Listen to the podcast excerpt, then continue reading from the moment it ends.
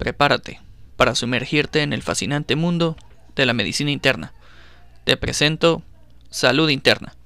Este podcast te llevará a un viaje asombroso a través del cuerpo humano y sus misterios.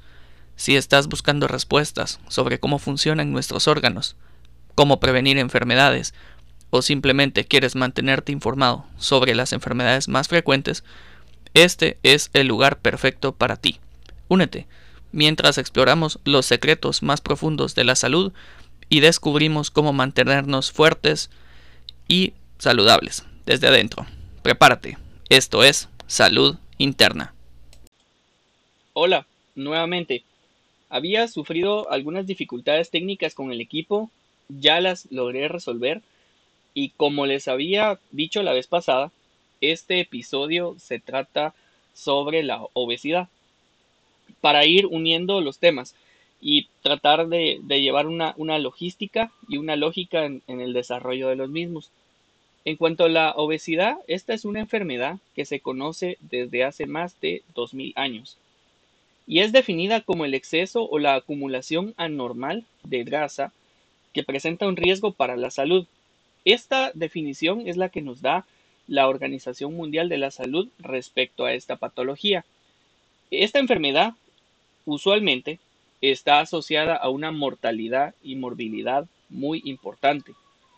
Se dice que la obesidad se suele determinar por medio del índice de masa corporal. Cuando hablamos del índice de masa corporal, se sabe que un porcentaje entre 25 y 29.9 en el valor de, que se calcula habla de sobrepeso y todos los pacientes que sobrepasan el nivel de 30 se habla de obesidad en cualquiera de los grados que ésta representa. En el siguiente episodio hablaré sobre la obesidad como una causa de enfermedad, su prevalencia en el mundo, cuál es la evaluación del paciente obeso, cuál es la morbilidad, la mortalidad asociada, el tratamiento recomendado y obviamente el no recomendado. Así que empezamos. La obesidad es una enfermedad crónica que a nivel global ha ido en aumento en cuanto a su prevalencia, y es una de las causas que más contribuyen al deterioro de la salud en la mayoría de países del mundo. Por ejemplo, en Estados Unidos, la prevalencia de obesidad es eh, bastante alta y ha ido en aumento en los siguientes años. Se habla que aproximadamente entre el 22.9% en los años 90 era obeso hasta ser un aproximado del 42.4% entre los años 2017 y 2018. Esta enfermedad es igual tanto en hombres como en mujeres y se tiene que una proyección bastante alarmante para el año 2030. La mitad de la población norteamericana va a ser obesa y de ese grupo un cuarto extremadamente obesa. Si se dan cuenta, son cifras sumamente alarmantes, ya que estamos prácticamente en un tercio de lo que se ha proyectado hacia ese año. Estamos hablando del año 2023. Entonces es un problema de salud pública y es un problema bastante frecuente en la mayoría de los pacientes que se atienden en la medicina interna.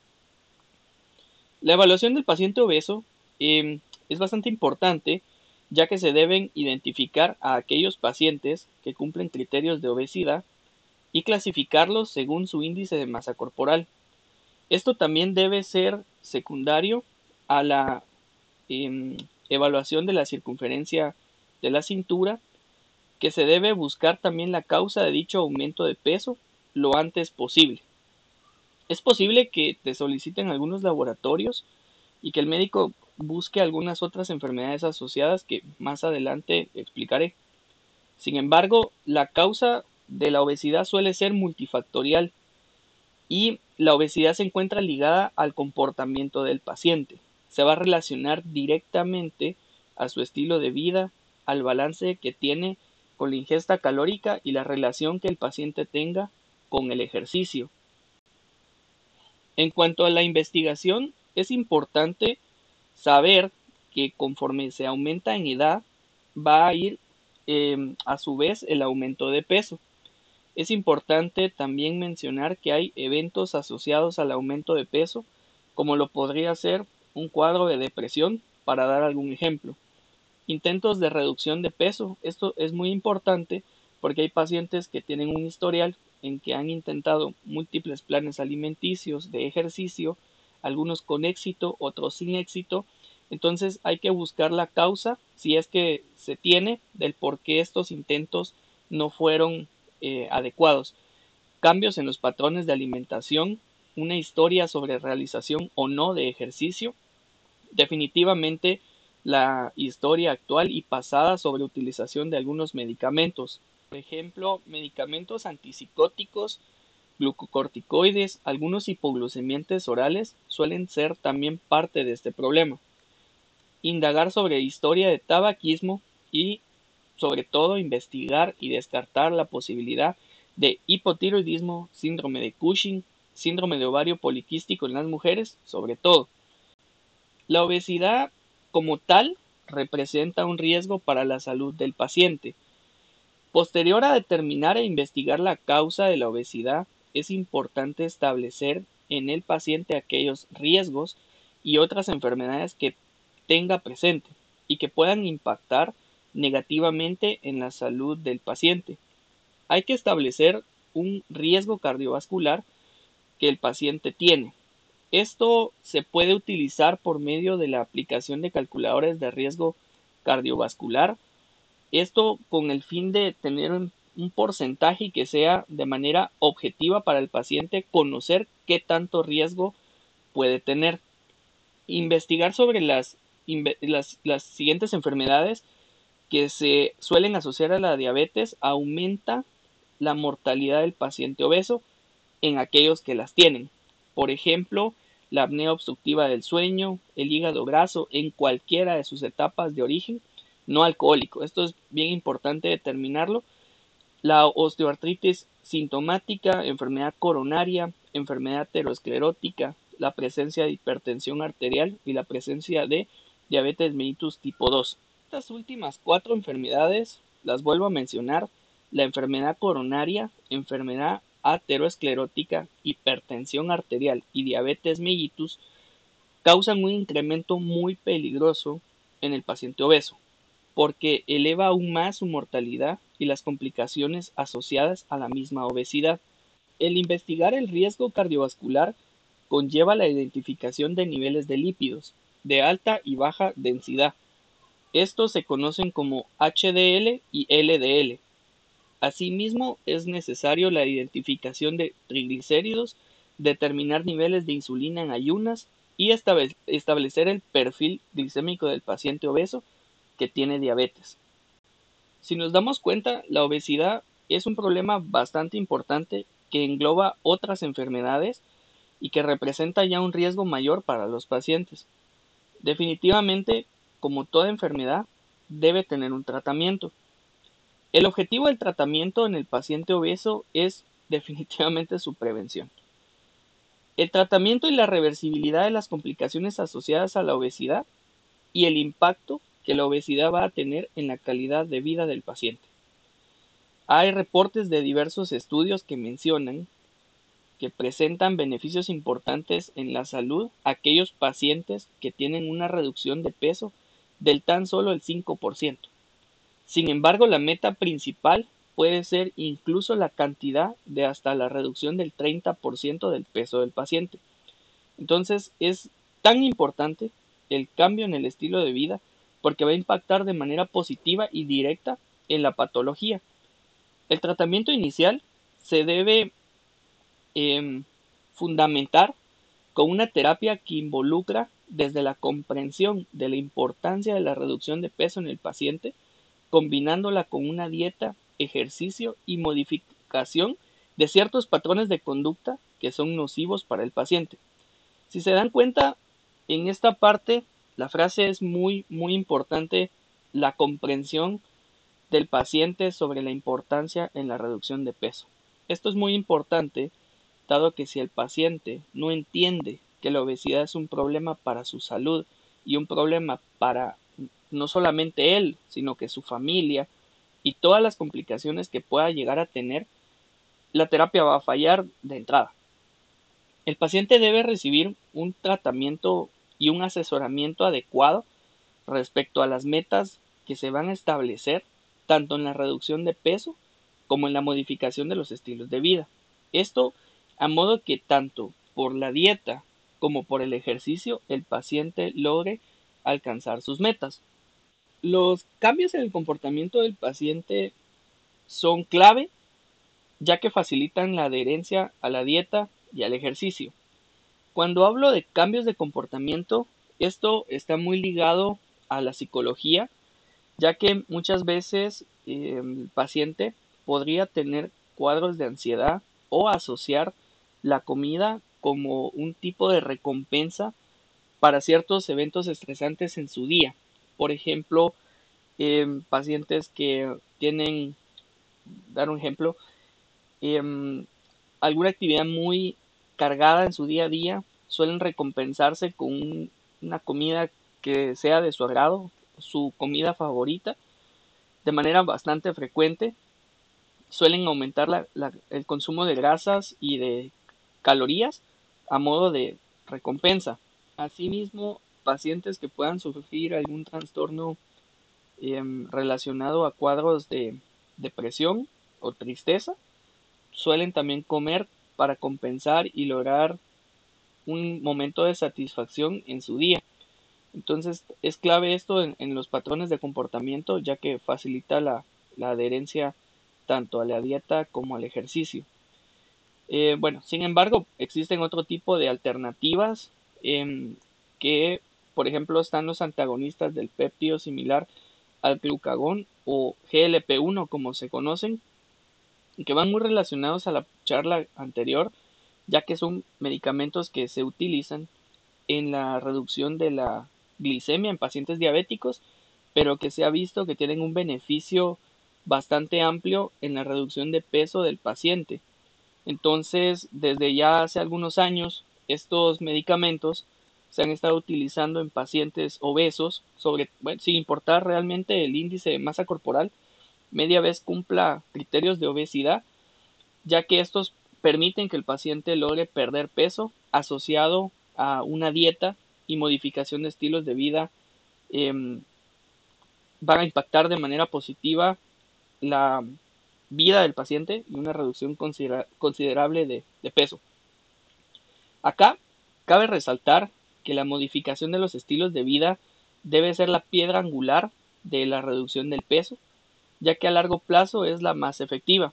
Y como me han escuchado eh, a lo largo de estos episodios del podcast, yo siempre digo que la modificación de los estilos de vida no debe ser negociable con el paciente, ya que esto a largo plazo va a tener más beneficios que solamente el tratamiento farmacológico, ya que el modificar el estilo de vida va a tener un impacto mayor a largo plazo y crea mejor adherencia. Esto, como no lo digo yo, lo dicen la mayoría de artículos en relacionados a la reducción de peso y a largo plazo es la que va a permitir que el paciente controle sus comorbilidades, sus enfermedades.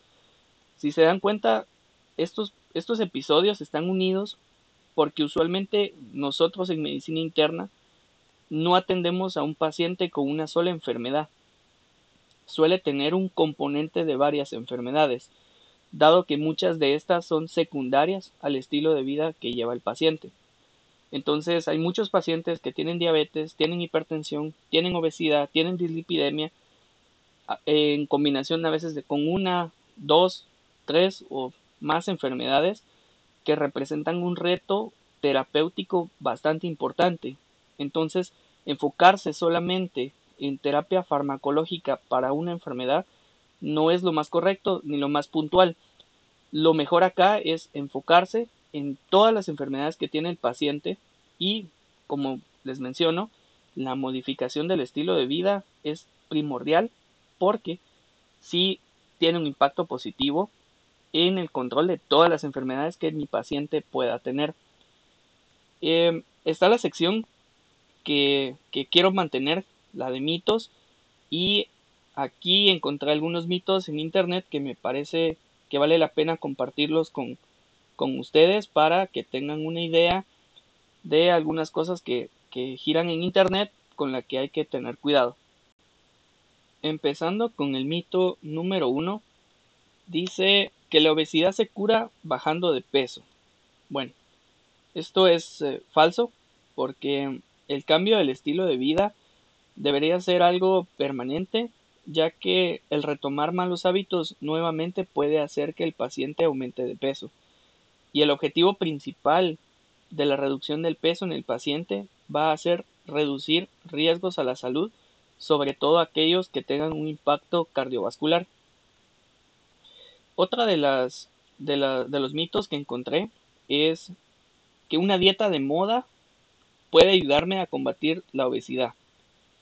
Esto es falso porque cada persona, cada cuerpo va a ser diferente y reacciona de manera diferente a la alimentación. Y en este caso es muy importante y se recomienda la visita con una nutricionista o nutriólogo, ya que este, este especialista va a hacer una evaluación y un plan de alimentación personalizado para cada uno de los pacientes que lo visitan. Y hay otra que dice suplementos y fármacos me van a ayudar a bajar de peso como una solución instantánea. Esto es falso em, ya que muchos productos en el mercado, la mayoría de ellos no se encuentran regulados y podrían presentar efectos adversos en los pacientes y complicar algunas otras enfermedades que puedan tener. Y los medicamentos farmacológicos que se sabe que sí ayudan, por sí solos no van a lograr mantener el control del peso en el paciente, como si el paciente lo lograra por medio de la modificación del estilo de vida. Entonces, eh, en el tema de obesidad, es muy importante la evaluación, y yo la considero así, de tres médicos, que son tres médicos clave para la mejor atención, el diagnóstico, tratamiento, prevención de otras enfermedades. Y estos médicos serían un médico endocrinólogo, un nutricionista, una nutricionista o nutriólogo y en muchos casos se necesita la ayuda de un psicólogo o incluso psiquiatra porque como les comento muchos trastornos de obesidad se deben también a cambios conductuales muy, muy particulares de los pacientes que incluso llegan a requerir de medicamentos para modificación de comportamientos o, mejor dicho, para tratamiento de enfermedades psiquiátricas y que esto va a beneficiar de manera positiva al paciente. Entonces, si me preguntan esto, estos son los tres médicos que deberían de llevar el control de un paciente con obesidad y que tiene muchas comorbilidades. Nosotros como médicos internistas pues también entramos en la jugada porque eh, vemos estas patologías bastante frecuente y podemos dar una orientación terapéutica, diagnóstica y de prevención de comorbilidades a largo plazo. Entonces, sin más, este es el capítulo de obesidad. Muchísimas gracias por escucharme. Si les gusta este tipo de contenido, los invito a que se suscriban al canal de del podcast. Eh, pueden encontrarme también en Instagram como salud.interna y en YouTube también como salud interna. Eh, siempre en Spotify pueden darle a la suscripción para que les lleguen los, los nuevos episodios. Y el siguiente episodio va a tratar sobre síndrome metabólico siempre voy a tratar de, llevar los temas por eh, subespecialidad, digámoslo así. En este caso me voy a estar enfocando en el área de endocrinología. Y recuerda que la salud está en tus manos. Nos vemos hasta luego.